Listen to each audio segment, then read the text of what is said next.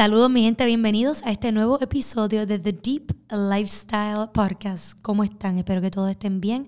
Quiero dejarles saber que esta camisa que tengo puesta para los que están viéndolo por video es de Ethereal Thrift. Las pueden conseguir en Instagram, ethereal underscore thrift. Tienen ropa bien cool, obviamente piezas que nadie va a tener y bien auténticas y Tati es un pan de Dios, así que go check them out. Gracias Tati por este beautiful 70s vibe finding. Así que no vamos a perder el tiempo, vamos a entrar al tema.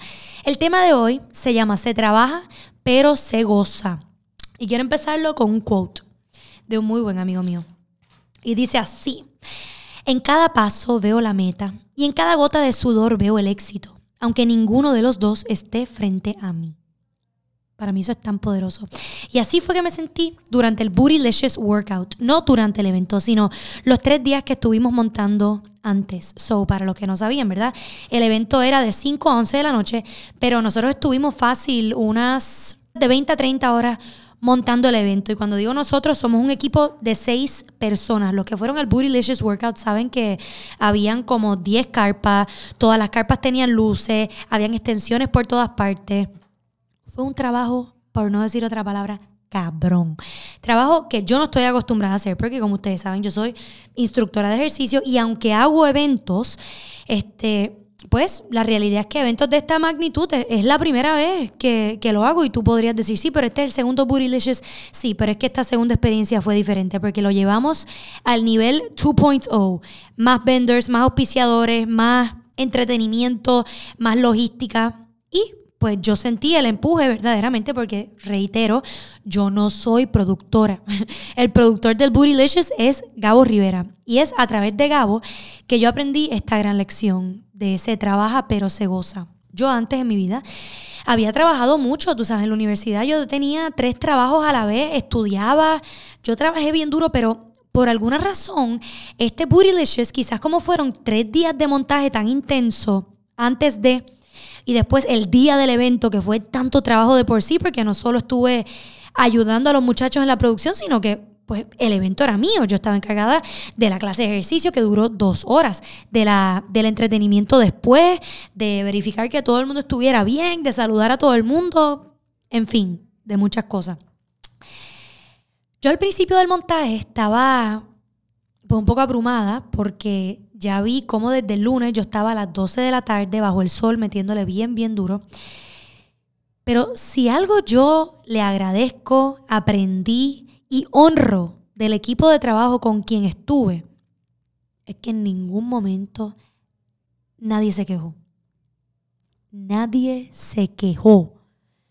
Nadie, incluso quizás era yo la única que traía esto a la mesa, como mira, para el próximo necesitamos un poco más de ayuda porque esto está como, it's too much for a six-person team. Y cada vez que yo le mencionaba algo a Gabo, Gabo me decía, el productor, estamos gozando, estamos gozando, estamos gozando. Y eso hizo que la energía del montaje, que es algo excruciatingly tiresome porque estás trepando tubos, moviéndolo. Mira que a mí me encanta el workout, pero estábamos sudándola de verdad. Eso fue yo algo que me hizo realizar como no es tan importante el evento, no es tan importante el bootylicious. Igual o más importante es gozarse el trabajo antes de, porque te cansa tanto y te saca tanto de ti que si tú no te lo estás disfrutando, el, resultado final no va a valer la pena. Porque si tú estás trabajando con coraje y tu equipo está trabajando con coraje y se están saliendo todos con actitudes, ¿de qué te vale? ¿De qué te vale ese producto final si incluso el evento como tal va a ser stressful? o sea, durante el evento yo me lo disfruté porque, porque yo vivo de este high stress situation y el corre-corre. Pero al que no le guste no se lo va a disfrutar, entonces te tienes que cuestionar si la visión a largo plazo vale la pena, si en llegar a esa visión a largo plazo, mala mía por la palabra, pero te vas a tener que joder tanto. Tienes que preguntarte, si no te estás disfrutando ese proceso de lo que sea que tú hagas, si no te estás disfrutando el dirty work, tienes que preguntarte, ¿por qué estoy haciendo esto? Why am I doing it in the first place? If I can't even find the positive side of this hard work. Si en cada gota de sudor tú no puedes ver la meta y no te estás disfrutando cada gota de sudor, tienes que escuchar el podcast anterior a este que hice, que hablamos de los cambios. Y tienes que encontrar el cambio que te va a llevar a ti a disfrutarte de lo que tú estás haciendo. Porque, y esto me lo dijo Franco estando brainstorming, tienes que vivirte el proceso porque eso es lo que le da contexto a la experiencia que tú estás tratando de llevar a cabo. No es lo mismo yo decirte, sí, yo hago un evento en Bahía Urbana versus yo hice un evento en Bahía Urbana que yo estuve tres días montando. Y nosotros tres días montando, pero teníamos la música encendida. Y Gabo, mientras se comía su arroz con pollo, que a las 11 de la mañana todavía no había desayunado, él estaba bailando mientras se comía el arroz con pollo. No es lo mismo. Y eso hace que, que incluso yo quiera más a Gabo, que yo quiera más a Pedro, que yo quiera más a Yoba, a todos los que montaron conmigo, a David, a Yeda, a Paola. Eso hace que yo los quiera más porque ellos son los que me reiteran que la visión vale la pena.